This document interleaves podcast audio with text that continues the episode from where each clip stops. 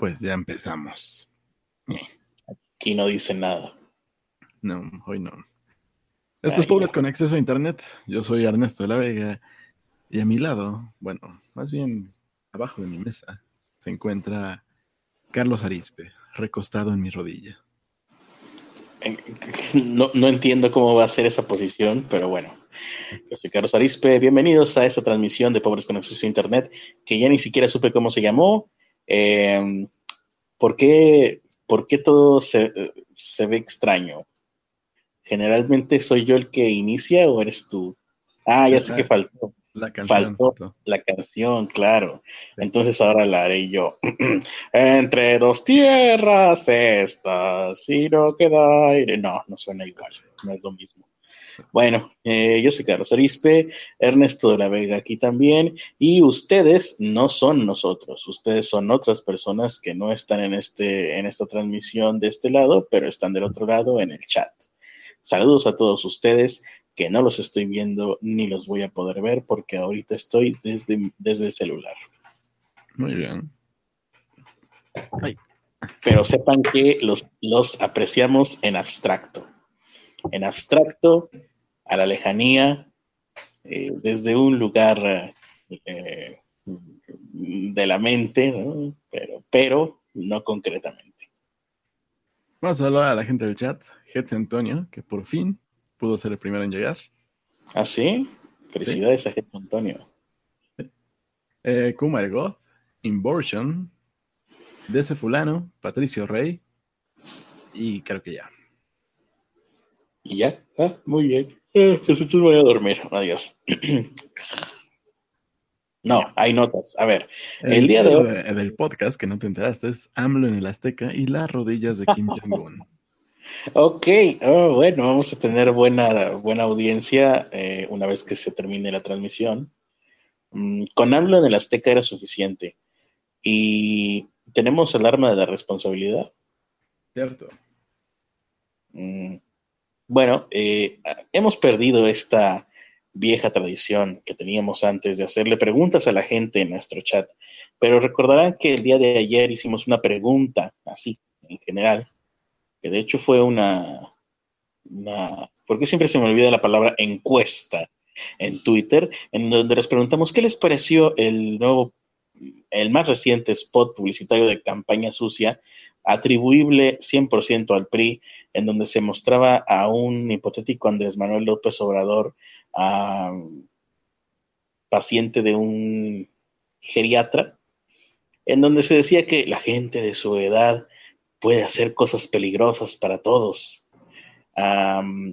y los resultados de esta encuesta, por demás eh, representativa, y, y, que sin duda alguna eh, no solo muestra la tendencia de todos ustedes que están aquí en el chat, sino la tendencia nacional de lo que la gente cree o lo que la gente piensa sobre este, sobre este spot publicitario, eh, son el 13% de ustedes, querida gente, lo encuentra terrible, el 31% despreciable, el 30% ofensivo y el 26% lo encuentran aceptable porque apoyan al PRI.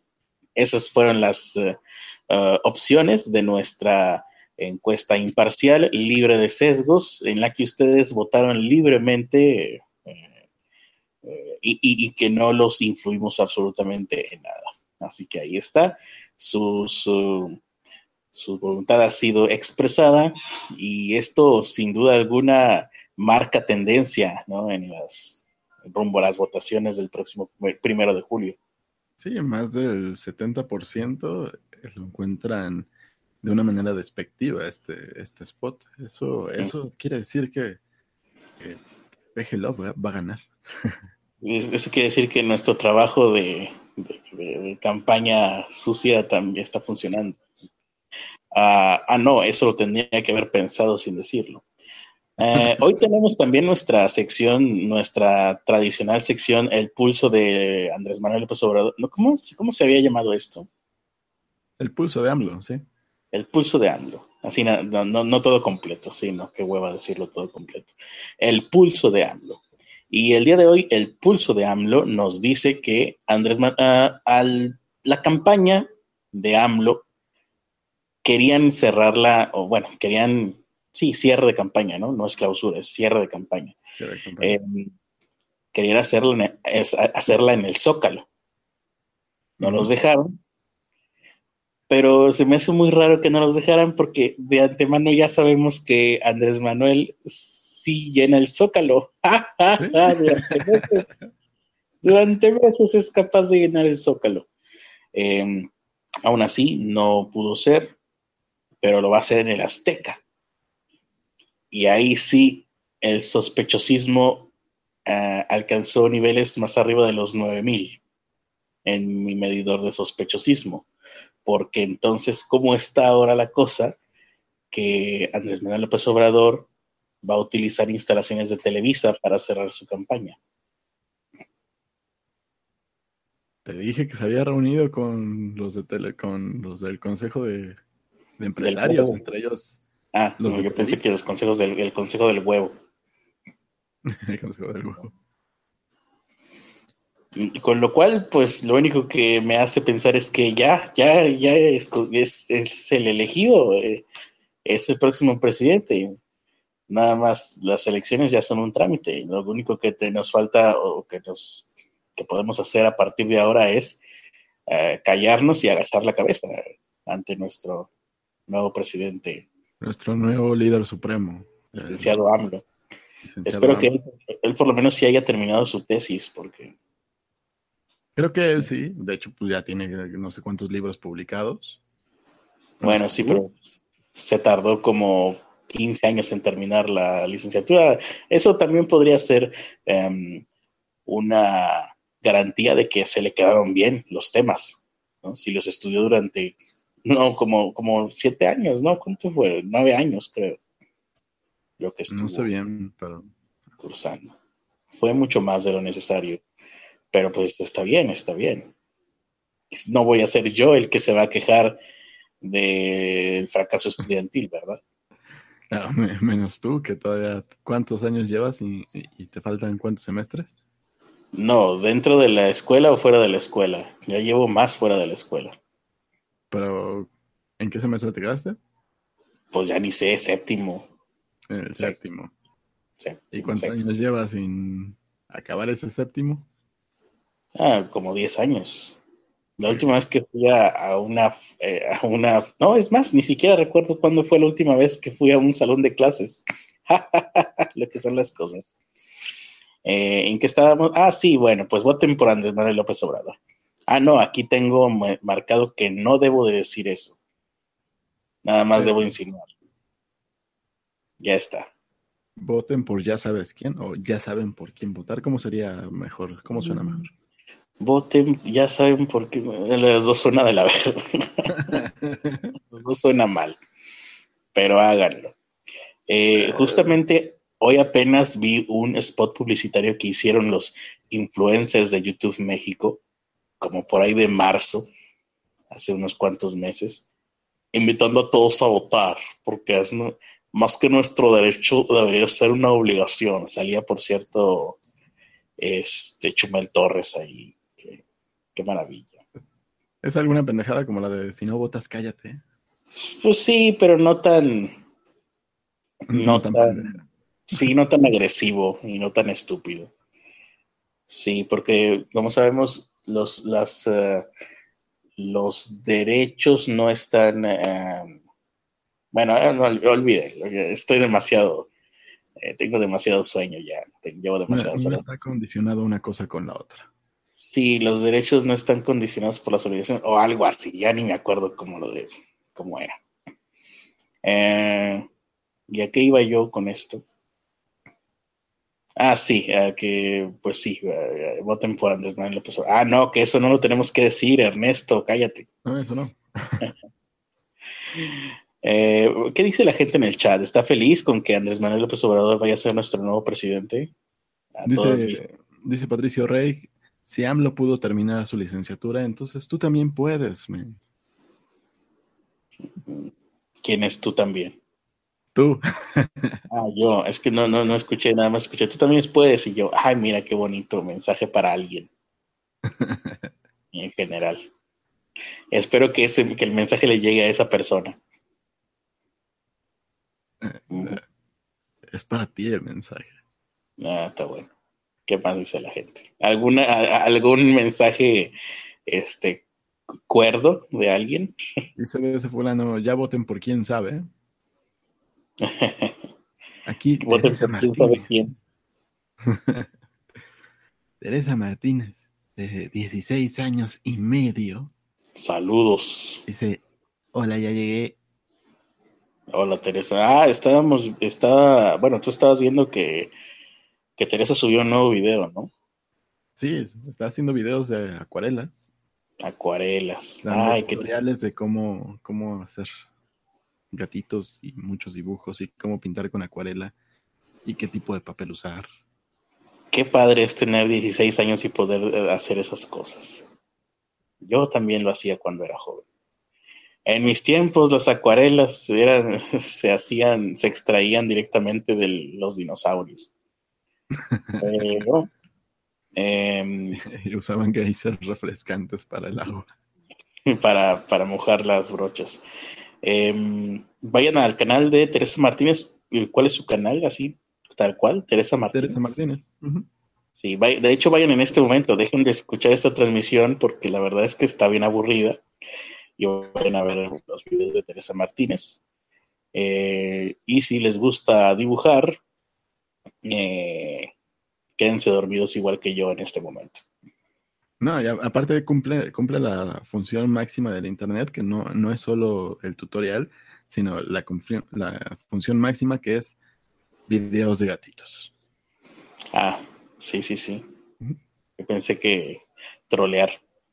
Que a propósito de trolear, eh, hace unas cuantas horas estoy si escuchan ruidos extraños es que mi cuerpo se está moviendo en mi cama.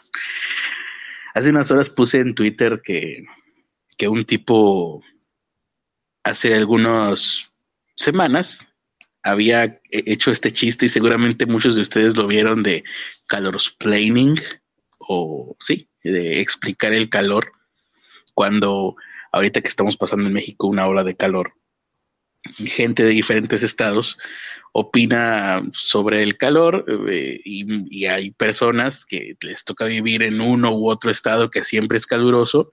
Entonces siempre hay personas diciendo, ay, esos 31 grados centígrados no son nada.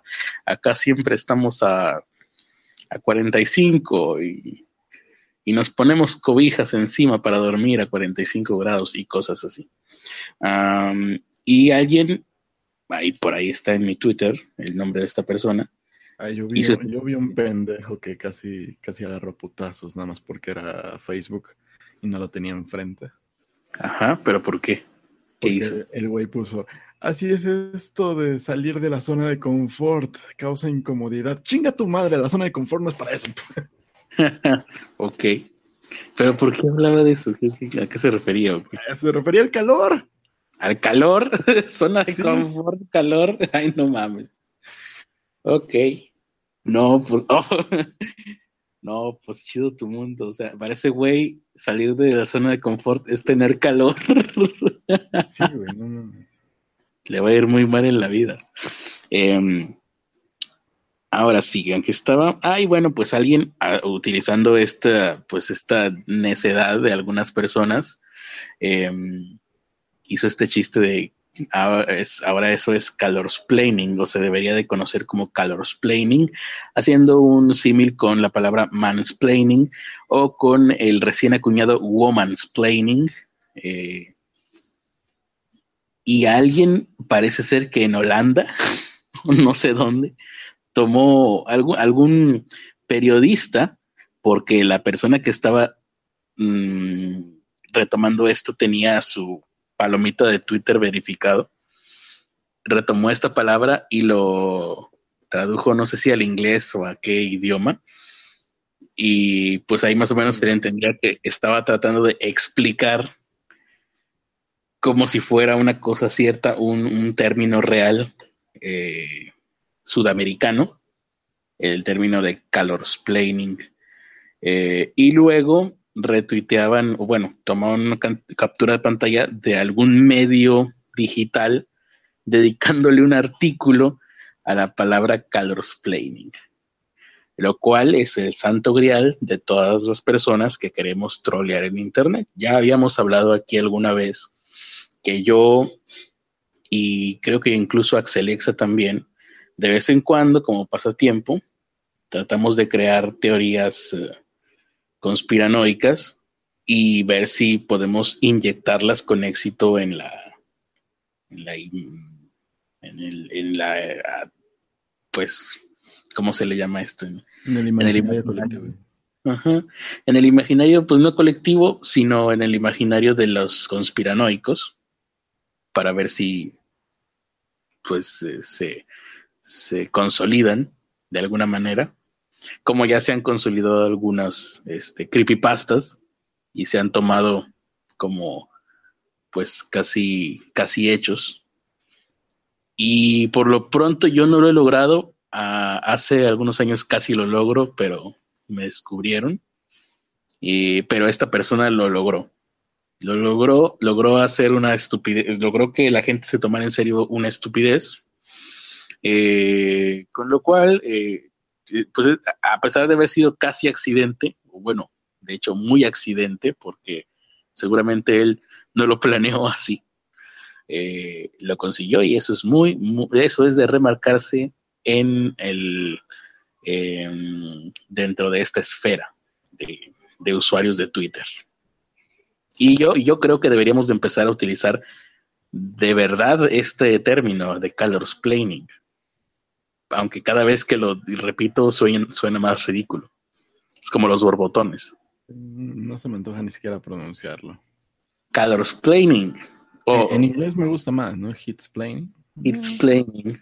Y yo, si, lo, si se empieza a utilizar en inglés, seguramente tendrá más éxito por el malinchismo. Así que si alguna de esas dos prospera, seguramente será el hits planning.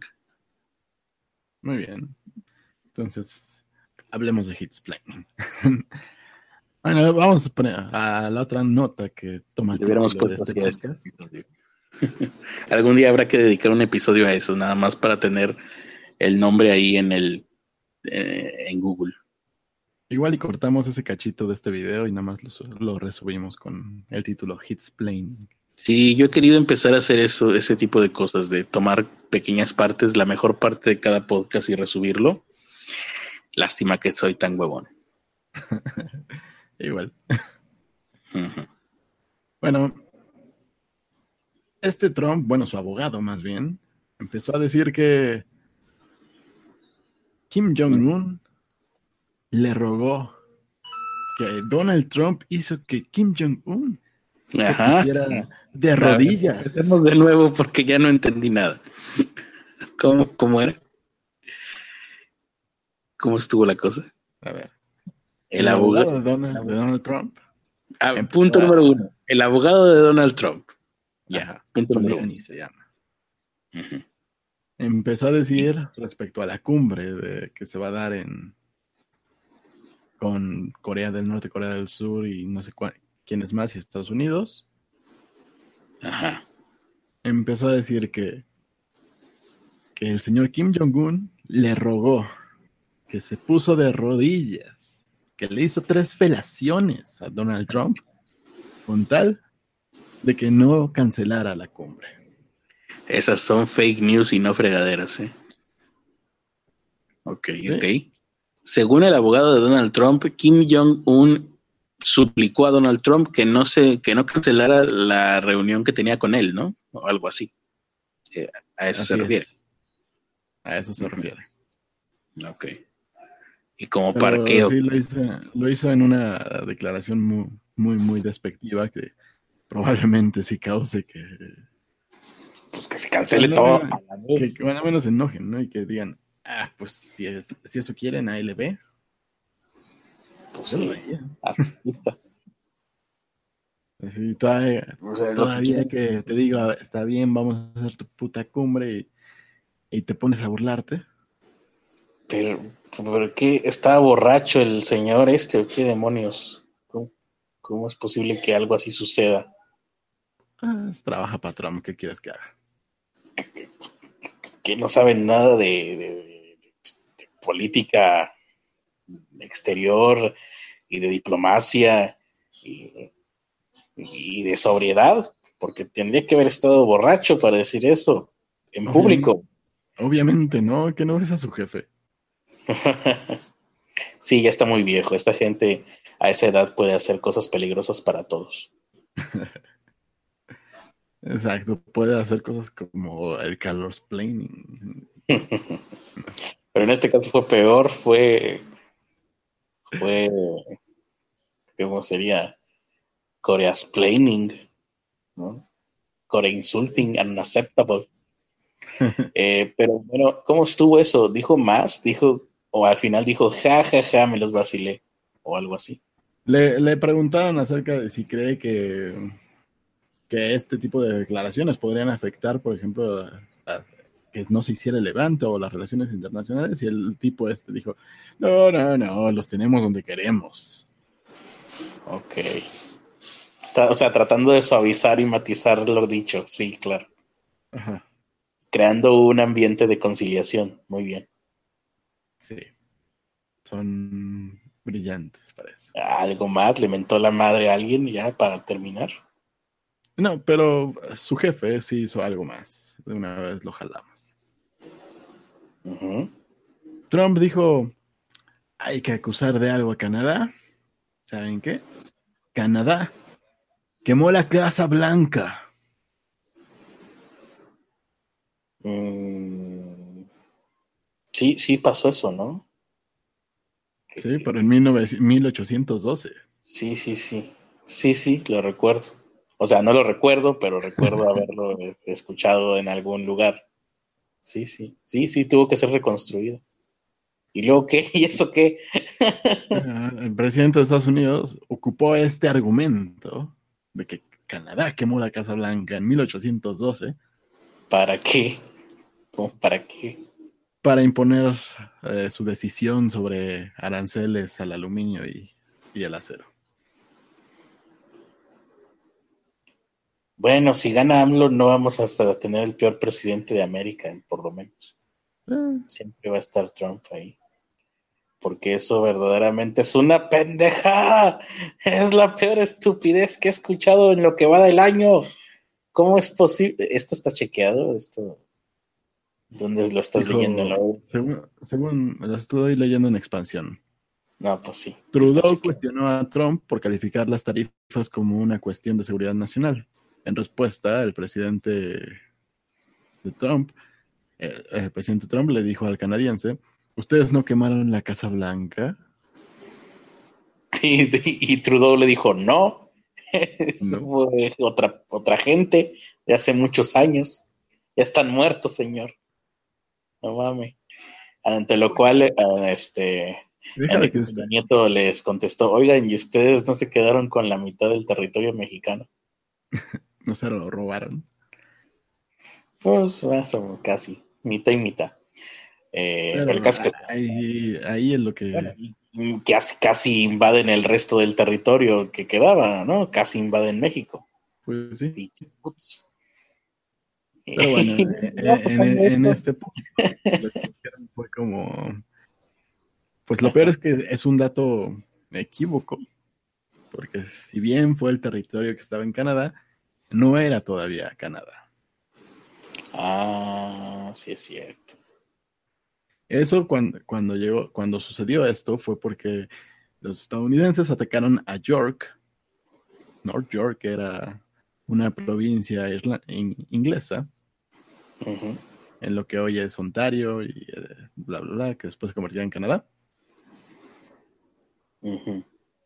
Estados Unidos atacó para allá y como represalia, los ingleses fueron a quemarle la casa, la casa blanca. Así que no, no fue Canadá, fue la provincia inglesa. Entonces te, tendría que estar enojado con los ingleses. Sí. Y si esos vamos, le van a decir, ¿qué? ¿Ustedes no nos conquistaron? No, en medio de este ánimo conciliatorio llegó el nuevo presidente de España también a defender lo suyo, entonces a reclamar las colonias españolas acá. Ah, se va a hacer un desmadre. secretando todas las cuentas pendientes eh, históricas. Ya, que ya ni sé, no me he aprendido todavía el nombre del nuevo eh, presidente de España. Eh. Pedro Sánchez. Pedro Sánchez, ¿cómo te acuerdas? Porque aparte, todavía hoy vi un meme de España que decía eh, el primer ministro Pedro Sánchez y el ministro de no sé qué, Pedro Duques, el ministro de Educación creo, Pedro Duques. Ajá. Que dicen que, eh, bueno, estaba viendo también una especie de meme, cuasi meme, que decían que el gabinete presidencial de España ahorita quedó bastante, bastante padre, o sea, sí hay gente preparada, eh, pues no sé si casi por accidente, pero pero dicen que no está mal. No quedó mal. Pues habrá que ver qué sucede con eso. Muy bien. Ah, y bueno, ahí está Donald Trump. Eh, me acabo de topar con un, bueno, con un par de notas que no tenía yo programadas. De hecho, no recuerdo si tenía notas programadas. Ya me acordé que sí y que las tengo anotadas en una libreta y que me tengo que levantar para ir por esa libreta. Así que no, eso no va a suceder. pero un aficionado alemán. Esta, esta nota la voy a titular eh, El Chavo del Ocho alemán. Porque este es un aficionado alemán, un viajero que quiere llegar a Moscú para el partido de Alemania contra México. no me acordaba que México va a jugar contra Alemania, ya valió más. Eh, lo, había bloqueado. ¿Tú te acordabas de eso, Ernesto? Sí, de hecho, creo que hizo un. Yo lo tenía bloqueado. de la tiendita, así de. Si quieres que por. La única forma de que México gane el mundial, compra FIFA 18. No, no mames, no, ni así. Yo creo que ni así. Eh, bueno, el caso es que este aficionado alemán quiere, está viajando a Rusia, quiere llegar para el día de este, de este encuentro, ¿no? que será el primero para México y para Alemania. Eh, pero quiere ir o está viajando eh, en, un, en un tractor, un tractor de él, su viejo tractor, dice aquí, me imagino yo que será un tractor de su propiedad, remolcando una casa sobre ruedas, pero esta casa sobre ruedas, ruedas tiene forma de barril, barril de cerveza. Con lo cual, pues es lo más parecido, o bueno, es algo así como el Chavo del Ocho, versión alemana porque si el barril del Chavo del Ocho, pues era un barril vacío, o no sé si de basura o de qué era, nunca se supo. El barril de este cuate, al ser alemán, tiene que ser de cerveza, obviamente. Ah, este, este cuate alemán cruzó ayer martes la frontera entre Polonia y Bielorrusia y espera llegar a Moscú dentro de ocho días, precisamente eh, sería que el segundo día, tercer día del mundial, eh, dicen, dicen aquí que no saben la identidad de este cuate, con lo cual pues yo cómodamente, por eso es que cómodamente decidí llamarlo el Chavo del Ocho alemán, porque también el Chavo del Ocho nunca se supo cómo se llamaba. O bueno, sí se sabía cómo se llamaba, justamente el Chavo del Ocho se llamaba, bueno, ya se me olvidó. Luego al rato me acuerdo y se los digo. Pero eh, Dice aquí las personas han tenido la oportunidad de hablarle, fotografiarse con él, tomarse selfies. Ah, y dicen que tiene unos 70 años de edad, así que sí, más o menos coincide con la edad del Chavo del Ocho, la edad que el Chavo del Ocho tenía en los programas de, televisión. y, no, y, no estoy tan errado, ah, porque, a ver, eh, Roberto Gómez Bolaños empezó el Chavo del Ocho a los 40 años. Los últimos chavos del 8 ya andaba por los 60. Eh, y, e hizo el Chompiras como por ahí de los 70. Para los que dicen que las personas mayores de mayor edad este, no pueden hacer ciertas cosas. Ah, bla, bla, bla, bla, Va como a 30 kilómetros por hora. No, pues sí se va a tardar un chingo. ¿Desde cuándo empezó a viajar el señor? Si va como a 30. Y aquí hay unas fotografías de él que les compartiría si estuviera en mi computadora, pero no lo estoy. Para los que se pues quedaron con la duda de cuál es el verdadero nombre del Chavo del Ocho. Rodolfo, Pietro, Filiberto, Rafaelo, Guglielmi. el Chavo del Ocho alemán. No, el de verdad. El Chavo del Ocho Chespirito. De Chespirito. Sí, eh, Roberto Gómez Bolaño, según lo que encontré por acá. Según escribió, escribió el diario del Chavo en 1995 y ese fue el nombre que le puso. Voy a tener que checar eso porque yo recuerdo haber leído ese libro y no me suena. En fin. Eh, y bueno, para que se den una idea, oye, está muy padre esto. El carrito en el que va remolcando su casa en forma de eh, barril de cerveza se parece mucho a la máquina del tiempo de Amado y Caifas.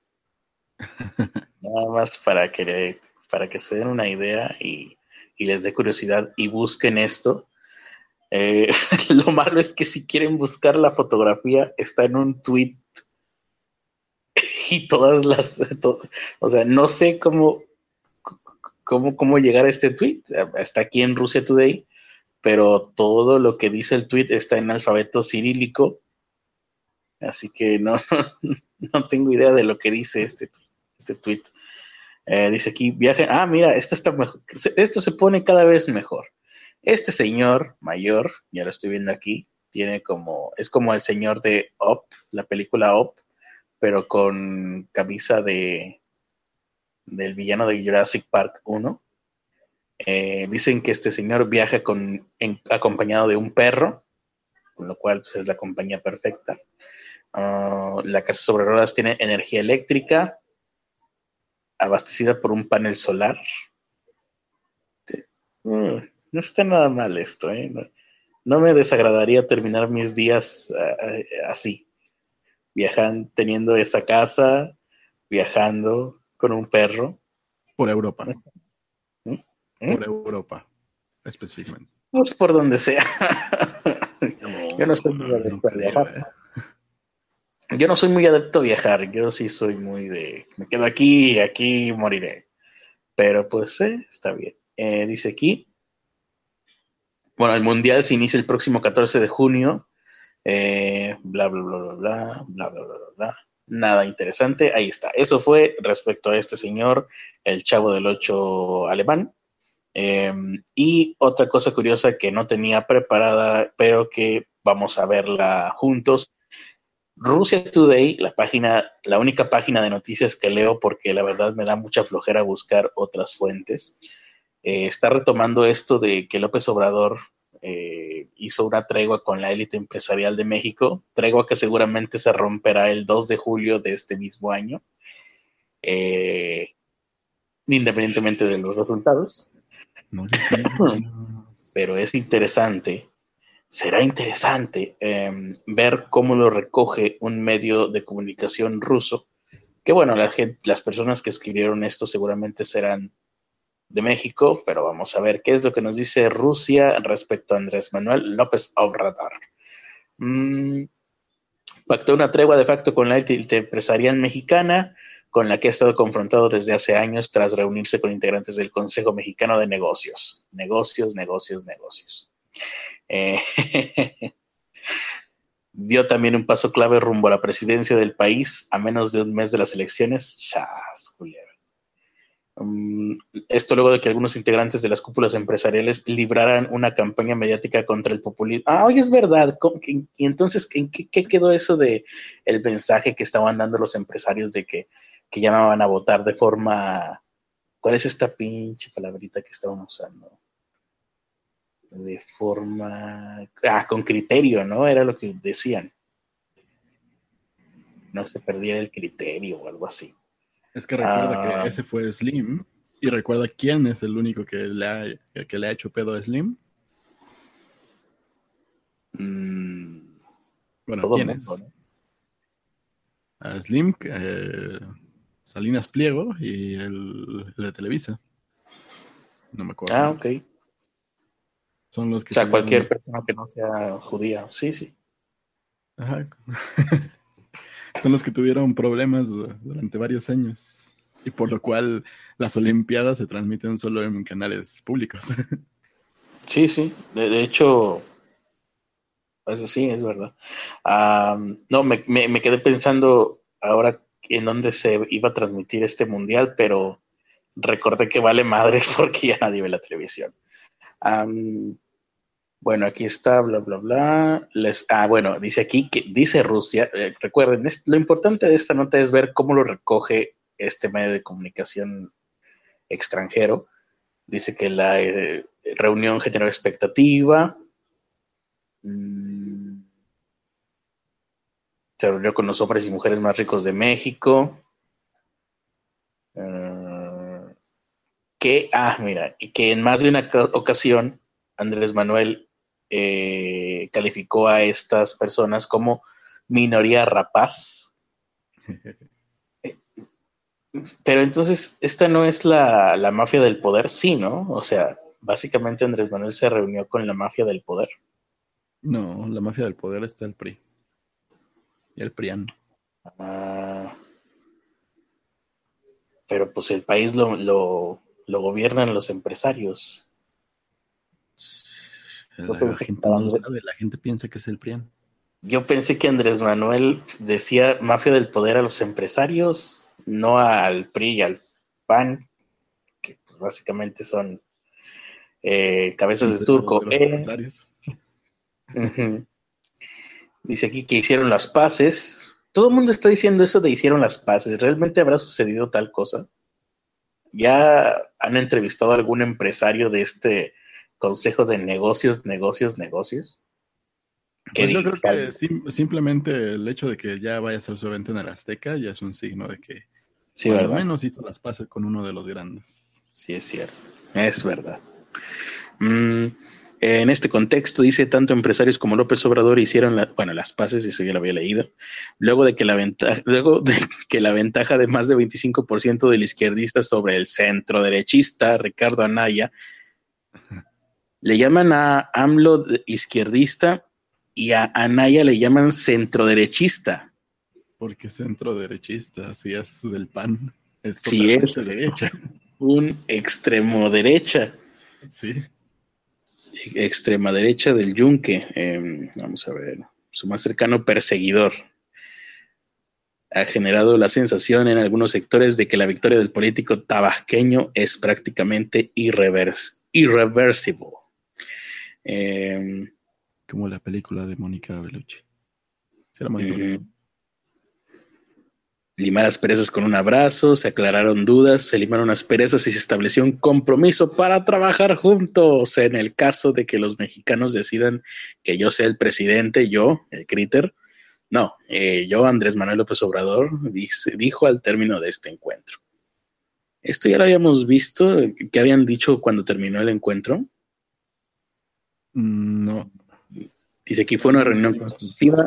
Sí, lo habías leído tú esto, ¿no? De, fue una reunión constructiva con mucho respeto, se aclararon muchas cosas, fue muy buena la comunicación, ganando como siempre. Ah, sí, eso sí lo leí. Y me interesa la niñez y la ecología, termino diciendo. Eso no lo leí. y sí, mira, aquí dice, a la reunión asistieron empresarios como Carlos Slim Elu, presidente de América Móvil, María Asunción Arambrosa la que había sido extorsionada por López Dóriga, y de la cervecería Grupo Modelo, Germán Larrea, dueño de las mineras del Grupo México, Claudio X González Laporte, ese, ese nombre está muy chido.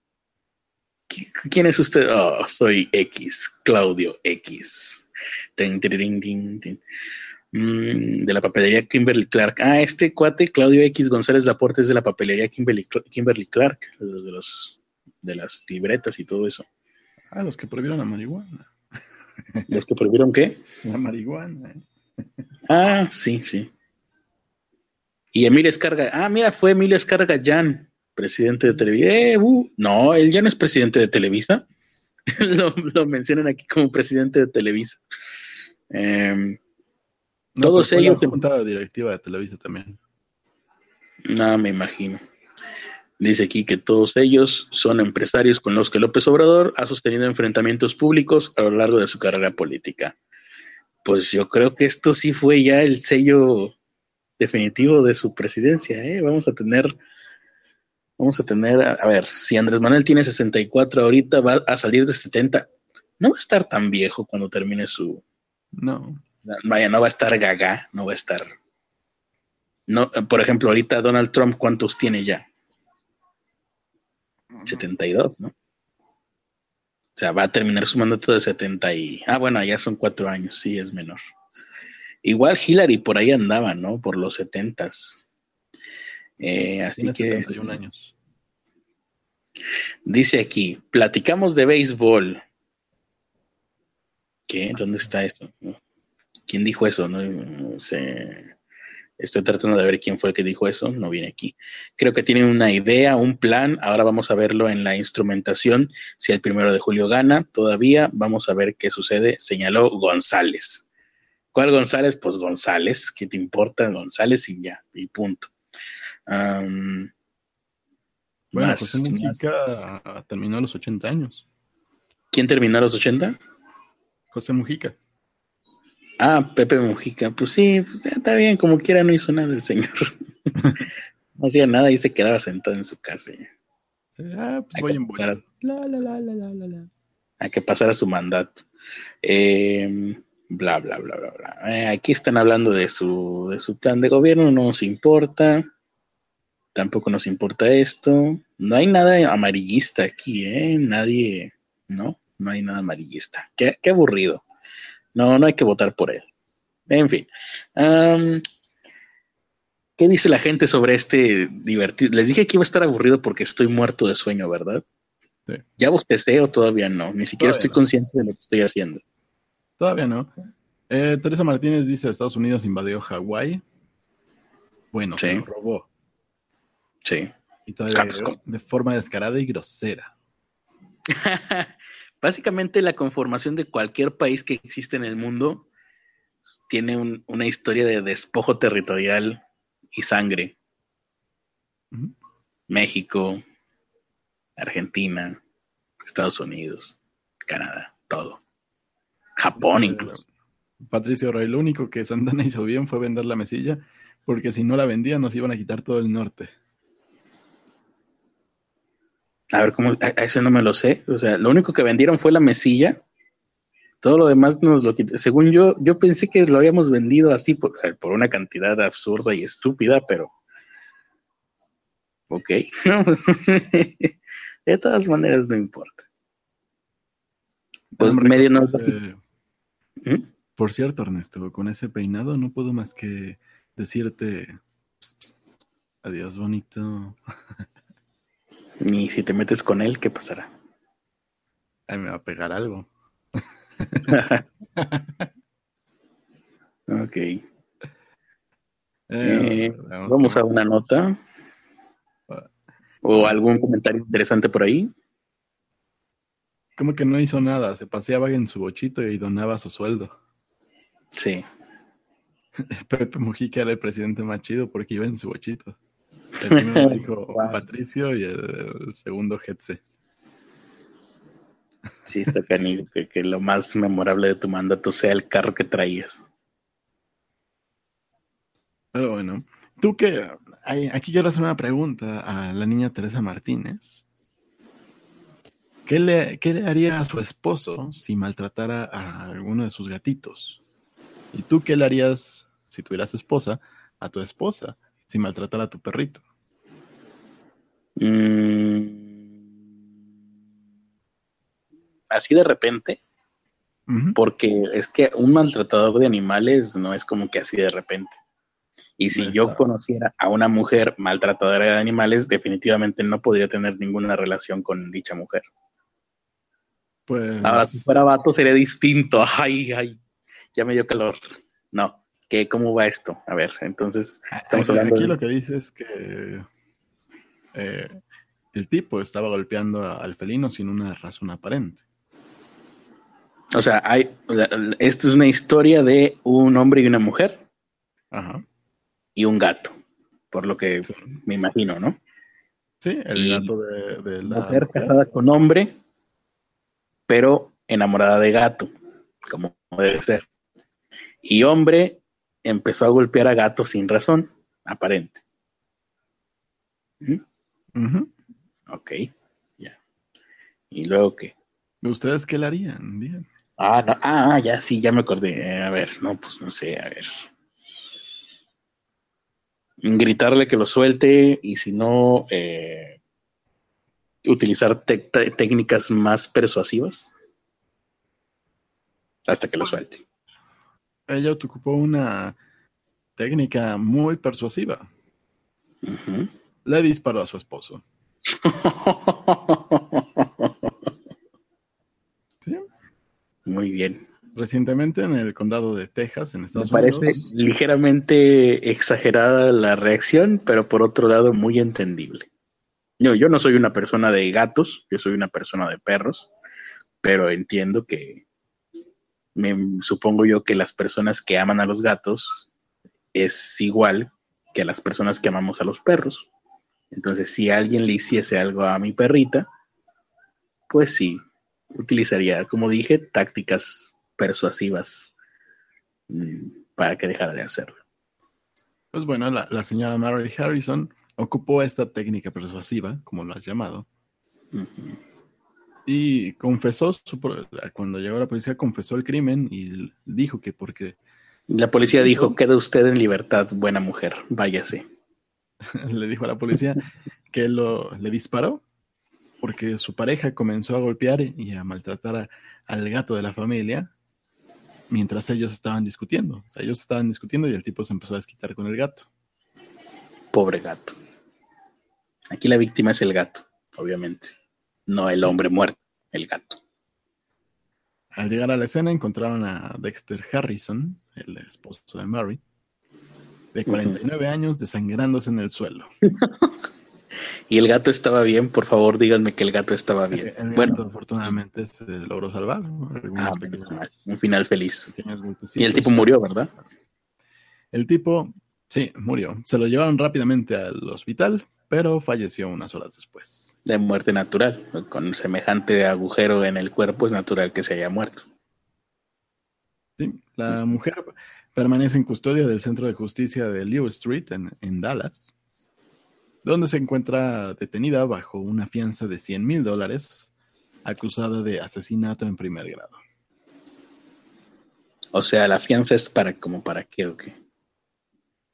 Digo, como quieran, o sea, paga la fianza y sale libre por asesinato, ¿cómo? ¿Cómo? No, paga la fianza y puede pasar el proceso libre. Ok. Y si no la paga, la pasa el proceso encarcelado. Exactamente. Eh, o sea, según, los vecinos, eh, la,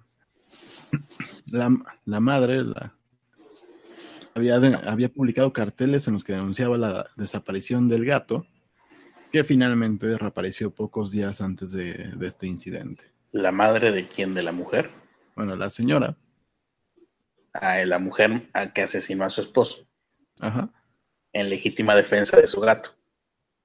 En legítima defensa de su gato. unos días antes había puesto carteles porque se había desaparecido su gato. Y unos días antes del incidente por fin reapareció y ella estaba toda feliz. Y luego el hombre discutió con ella y se puso a...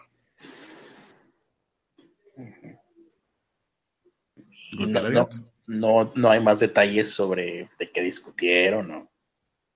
No. Nada. Pues nada más fue eso. Y a propósito de cosas extrañas o casos extraños, mejor dicho, eso ya fue todo ese, de esa nota, ¿verdad? Sí. Ok. Eh, un hombre, este, e, esta fue la historia de hombre, mujer, gato. Bueno, esta es historia de hombre que se durmió en el coche esperando a su hijo de 16 años. Eh, yo me imagino que lo iba a recoger de algún lugar. Estaba ya de noche, supongo yo. Si no, no me explico cómo es que sucedió lo que les voy a contar a continuación. El muchacho de 16 años llegó ahí al automóvil, tocó la ventanilla el padre reaccionó asustado y lo mató a tiros a su hijo de 16 años. ¿En qué clase de mundo estamos viviendo? Eh, este accidente ocurrió en Johannesburgo, Sudáfrica. En, ese, en esa clase de mundo estamos viviendo. El señor de 50 años se había quedado dormido con su arma de fuego sobre el regazo. No sé, será muy salvaje ese lugar, o sea, será muy peligroso, habrá mucho peligro. El hijo le tocó en la ventanilla, se sobresaltó, agarró su pistola, disparó hacia la persona que se encontraba afuera creyendo que era un secuestrador. Me llama mucho la atención lo específico, ¿no? Tocan la ventanilla del coche y seguramente es un secuestrador.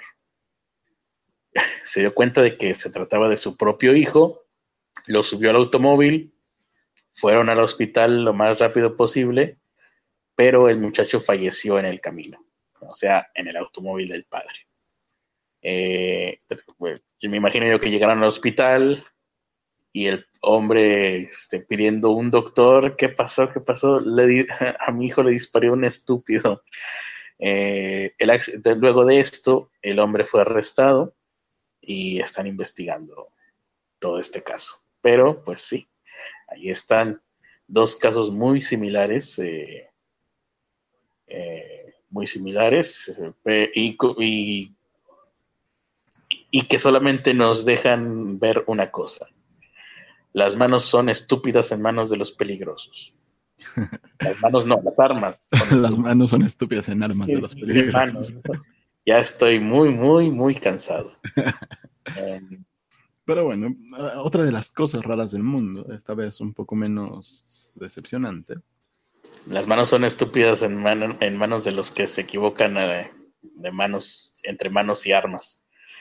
Espero ningún, ningún día tener un arma cerca porque lo voy a confundir con una mano. Espero que no. Venga ese apretón de manos. ¿Qué pasó? No sé. Yo solo estreché su mano y empezó a sangrar del pecho. Bueno, ¿recuerdas que en 2016 se hablaba, pues, de Sí, me acuerdo. De los superalimentos. Pues no, 2016 y desde antes de eso, sí, los superalimentos, la quinoa, el amaranto, es eso, ¿no? Sí, de hecho, la quinoa es la mayor estupidez del mundo porque era un alimento que era viable porque era accesible para cualquier persona. Y ahora es carísima y se convirtió en elitista y dejó eh, en la hambruna a mucha gente que dependía de ella. Sí. Pero bueno, eh, en ese año 2016 también salió un, un producto alternativo que estaban estudiando algunas universidades de Estados Unidos, que era nada más y nada menos que la leche de cucaracha. Lo recuerdo bien, sí. Esto decían que iba a ser algo muy bueno para los humanos porque tenía un alto contenido en proteínas superior al de la leche de vaca. Y por, mí, por mí, que, la única manera que podría tomar algo llamado leche de cucaracha sería que me prometieran la eterna juventud. Menos de eso, no gracias.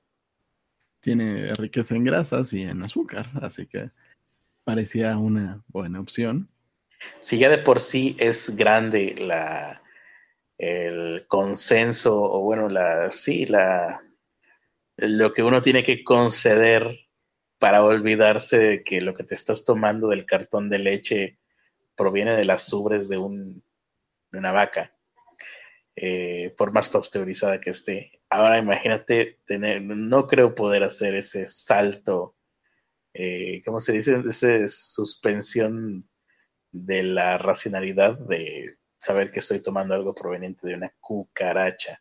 De hecho, ahora que... Yo me pregunto lo mismo que se preguntan ahí, ¿cómo pueden ordeñar una cucaracha? Sí, es, exacto. yo estoy, más bien, yo iba por el lado de, ahorita mientras hablabas, estaba pensando y tratando de imaginarme, ¿cómo estudiaron esto? Hubo sujetos de prueba, gente voluntaria que voluntariamente se ofreció para tomar leche de cucaracha y poder estudiarla. No, supongo que nada más hicieron las pruebas de la cantidad de proteínas, o etcétera, etcétera. No, yo diría que la ciencia no funciona de esa forma. si tú tienes, si tú quieres estudiar leche de cucaracha, lo primero que va a querer hacer un investigador es que alguien se la tome. Es por la ciencia, claro. tómale foto, tómale foto. Ajá. Pero hay un problema que apenas, eh, pues, rescató la Organización Mundial de la Salud. Ah, caray. Bueno, yo, yo, me, yo pensaba que iba a ir por el lado de Greenpeace, que iba a decir, no, dejen a las pobres cucarachas, tienen derechos. No. Pero fue la OMS. Fue la OMS. Eh, la OMS criticó a la leche de cucaracha por ser un producto no viable y que solo están gastando recursos que no deberían. Recursos que no, eh, se refieren a las cucarachas. ¿O a qué? Al dinero que se las da a las universidades para que hagan estas investigaciones. Mm. Producto no, viable. A ver, ahí explica algo al respecto. Eh, bueno, barajaban la posibilidad de que la leche de cucarachas embarazadas pudiera convertirse en el superalimento. Güey, ¿qué? Que las cucarachas se embarazaran. ¿Tal cosa? No, sabía que eso pasaba, maldito. Existen las cucarachas embarazadas. Me acaba de dar tanto pinche cringe. No, pues me imagino ah. sí. yo no sabía. Es que son insectos, no son mamíferos. No, no son mamíferos, son insectos. El que sepa son ponen huevecillos. No, bueno, sí, ponen huevecillos yo me imagino que para poner huevecillos tienen que estar embarazadas. Pero yo me fui por el lado de, a ver, a lo mejor tienen que estar embarazadas para producir leche, pero no creo que los insectos funcionen así. Aquí la, la pregunta es que por qué no es viable. Y la razón por la que no es viable es porque se necesitan de 24 a 48 horas para producir media gota de leche de una cucaracha. De una cucaracha. Bueno, pero no, pues sí tendríamos que hacer cuentas. No, pues sí está canijo entonces. No sé cuántas gotas serán un litro. Pero. Ajá, ok, ok. Uh, sí, yo me preguntaba yo eso. Eh, ya me preguntaba yo cómo, cómo iba a ser esta, esta logística de la leche de cucaracha. Lo que me llama la atención ahora, después de saber esto, es por qué se hizo tanto alboroto con la noticia de la leche de cucaracha entonces. En su pues momento. Porque la gente también se preguntaba, ¿y cómo, se le, ¿y cómo le sacan la leche? Muy bien. Y yo me lo sigo preguntando y espero jamás conocer la respuesta. Estoy completamente seguro de que hay un video de YouTube mostrando eso. Espero que no. Y si está, no me lo enseñes. Muy bien.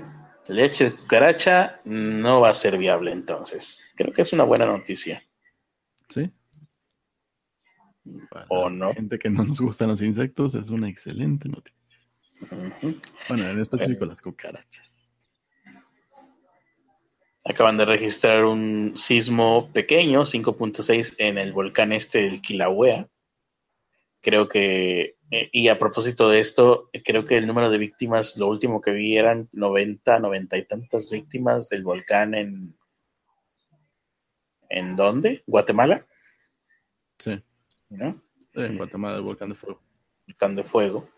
Em, y hubo una nota bastante entrañable eh, de un pobre perrito que logró llamar la atención de rescatistas y los rescatistas lo siguieron y eventualmente encontraron a su familia, obviamente los cadáveres de su familia, o sea, los humanos que, que eran dueños de este pobre perrito, el pobre perrito so, sobrevivió a su familia humana.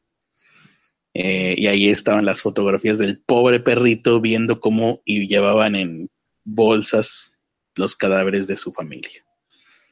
La, el final feliz de esto, eh, ignorando claro que había ocho cadáveres en esa casa que encontraron los rescatistas, ignorando los ocho cadáveres y los noventa y tantos muertos que hay ahorita, el final, el final feliz de esta historia del perrito es que mucha gente, después de, esto, de que esta historia se hizo viral o de que las fotos estas se hicieron virales, eh, hay mucha gente queriendo adoptarlo, obviamente. Así que alegría, alegría. Alegría. Espero que ahí no coman perros como en China. No, en Guatemala no comen perros como en China. Mm. Dicen en el chat. Que Antonio dice, tal vez sea igual que la, con la leche de almendras, que no se ordeña y solo se muele. Espero. Sí, yo es lo primero que pensé y eso me parecía todavía peor. O no sé, no sé. Habría que ver los procesos. Ah. Jesús Alejandro Ramírez dice como el cold brew de Starbucks, no sé qué es eso. Cold brew, eh, el pues el café frío, ¿no? no, no tengo idea. Eh, por cierto, saludos a los pasajeros de Jesús Alejandro Ramírez Campos. Afortunadamente llegó tarde y ya vamos a acabar. Afortunadamente, ¿quién que llegó tarde? O sea, ah, Jesús que acaba de llegar, pues. Ah, acaba de llegar. Mal hecho, muchacho. Eh, de ese fulano, ningún perrito debería sobrevivir a su amo. Ya recordé que, que acuérdate que hoy empezamos temprano. Sí. Nos encontramos, eh, nos agarramos a todos fuera de, fuera de guardia. ¿Qué dices que su amo qué? Dice de fulano que ningún perrito debería sobrevivir a su amo. Ay. Y te hacen una pregunta, Cretos. A mí. Si te prometen que se te quitará el dolor de espalda, ¿te tomarías una leche de cucaracha? Si se me quitara por el resto de mi vida, sí. Si se me quitara por eh, así como analgésico, no, pues me tomo un analgésico. Pues vamos con otra nota. Mm, voy yo, ¿verdad? Sí. Eh, una aportación mía a la lista de cosas que no sabías que debías, que, que, te, que te podías preocupar, pero que a partir de ahora no vas a poder sacar de tu mente, mientras suena la alarma de la responsabilidad, eh, así que esta va a ser la última nota y con la cual ustedes se van a quedar pensando, tratando de conciliar el sueño, como yo en este momento. Investigadores han podido sintetizar el primer prión artificial humano.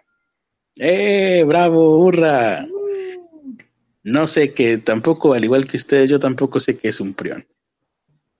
Pero continúa diciendo la redacción de esto. Una proteína infecciosa de estructura anormal.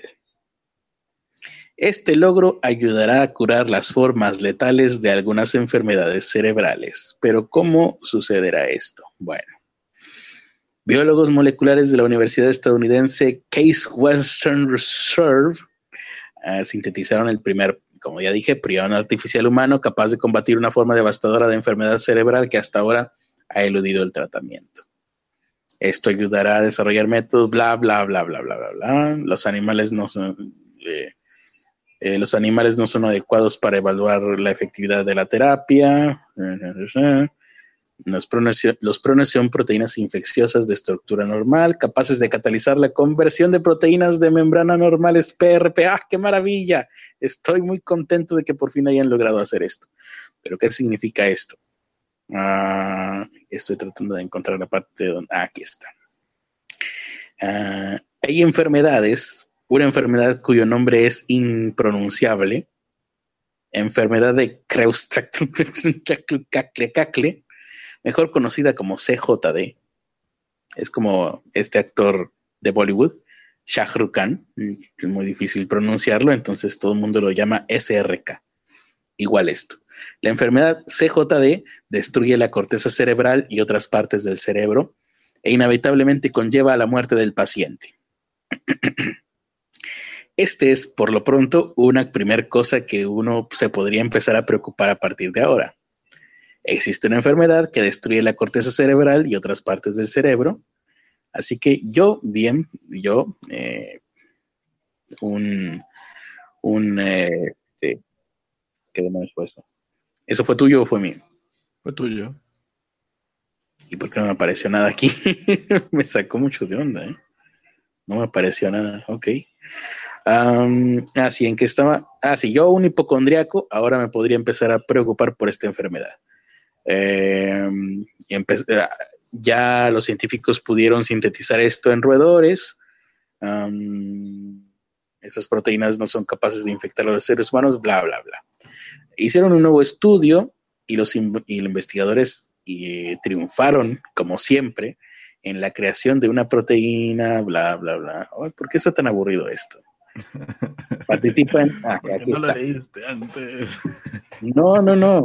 Aquí está. La proteína GM1 participa en la regeneración de tejidos nerviosos, promueve el crecimiento de cosas de estas y ayuda a la transmisión de la, a la transmisión de la enfermedad a pacientes sanos. Es decir, los científicos hicieron al mismo tiempo dos cosas.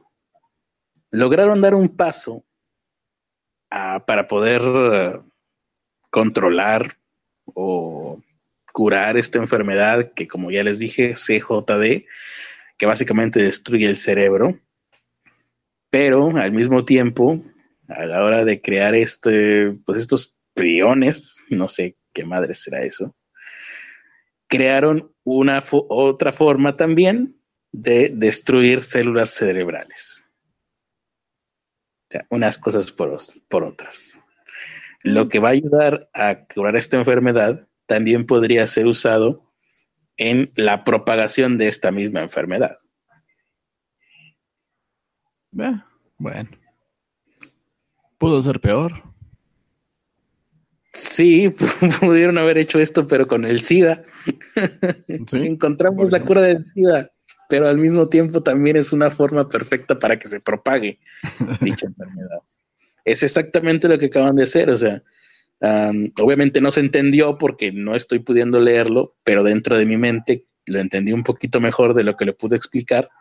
Entonces, es un desarrollo de inhibidores de la replicación de esta enfermedad que al mismo tiempo ayudan a entenderla mejor y a poder curarla, pero que ayudan a la propagación de esta enfermedad en todo el cerebro.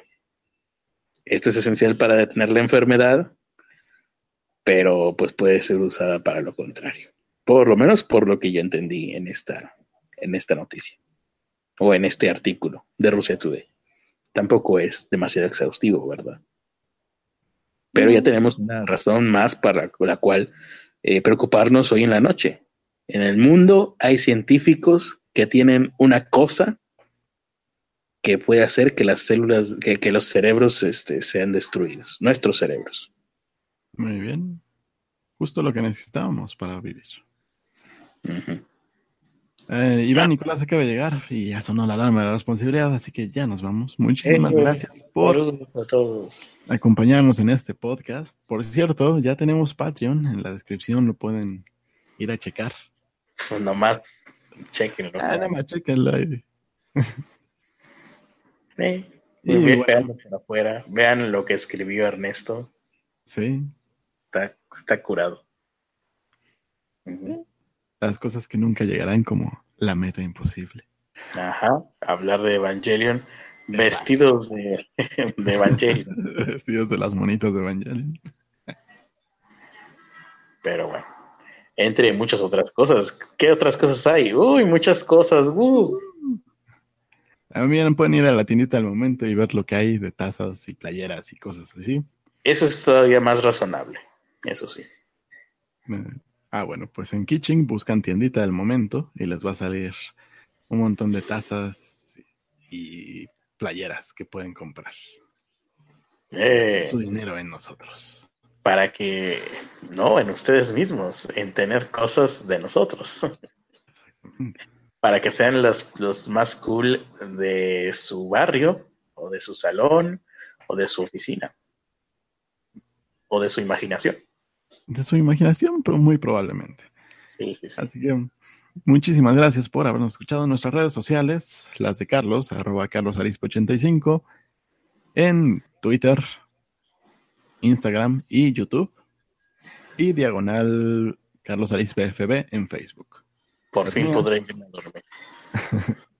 arroba Ernesto de la Vega en Twitter y diagonal Ernesto H de la Vega en Facebook, Instagram y YouTube. Vayan a suscribirse en este momento a mi canal. Por cierto, hoy, hoy toca para todas las chicas que acaban, que están en la transmisión. para Jesús Antonio, para Fulano, Jesús Alejandro, Patricio Rey, Iván Nicolás. Todas las mujeres del chat. Eh, Lam con Israel Zul. todas ustedes, chicas, hoy toca por fin la lectura de Mujercitas. Ya es, ya va adelantada, ¿no? Ya ya, ya vamos en la parte 4. Ok, ok. Hoy va a ser la parte 4, así que uf, no saben ni lo que se espera. Es más, les voy a decir el título del capítulo. ¿Qué, qué envidia me dan ustedes que sí lo van a estar escuchando mientras yo tengo que sufrir aquí dormido. Vamos en el capítulo 10, el Club Pickwick y el buzón de correos. ¡Eh! Estúpides. Ajá, no cerré el micrófono, perdón. que estaba cerrado. Ustedes no lo saben, pero Critter sí. escucha para tocarse. ¿Qué, ¿Qué, cosa escucho para tocarme? Eh, los audios de, de Mujercita. Ah, los audios, sí, sí, sí. Sí, es que nada más dijiste, lo escucha para tocarse. Y yo dije, ay, ¿a cuál de todos se refiere? Aquí Teresa Martínez dice, qué emoción, Crittercitas. Antonio, obvio para mí, Critercitas. Así que si quieren escuchar la, cuarta parte de Critercitas, va a ir a, vayan al canal Diagonal Ernesto, H de la Vega.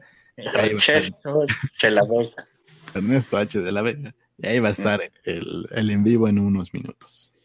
Muy bien. Vamos para allá todos. Sí, señor. Ya nos estamos tardando. Es eh, para todas. Por lo pronto. por lo pronto, eso ha sido todo por el día de hoy. Muchas gracias por habernos escuchado y nos vemos el día de mañana, seguramente a la misma hora, porque seguramente voy a tener el mismo problema para mantenerme despierto hasta más allá de las diez y media de la noche. Así que espero que Ernesto, que no vayas a tener compromisos este, muy, muy tarde para poder hacer esto temprano, porque yo ya no estoy en edad y además, eh, además eh, ya me puse la pijama y todo eso. Muy bien. De hecho, sí, por mí es mejor que sea más temprano. Perfecto. Va. Estoy dormido ya. Sí. Sí, ya, lo sabía.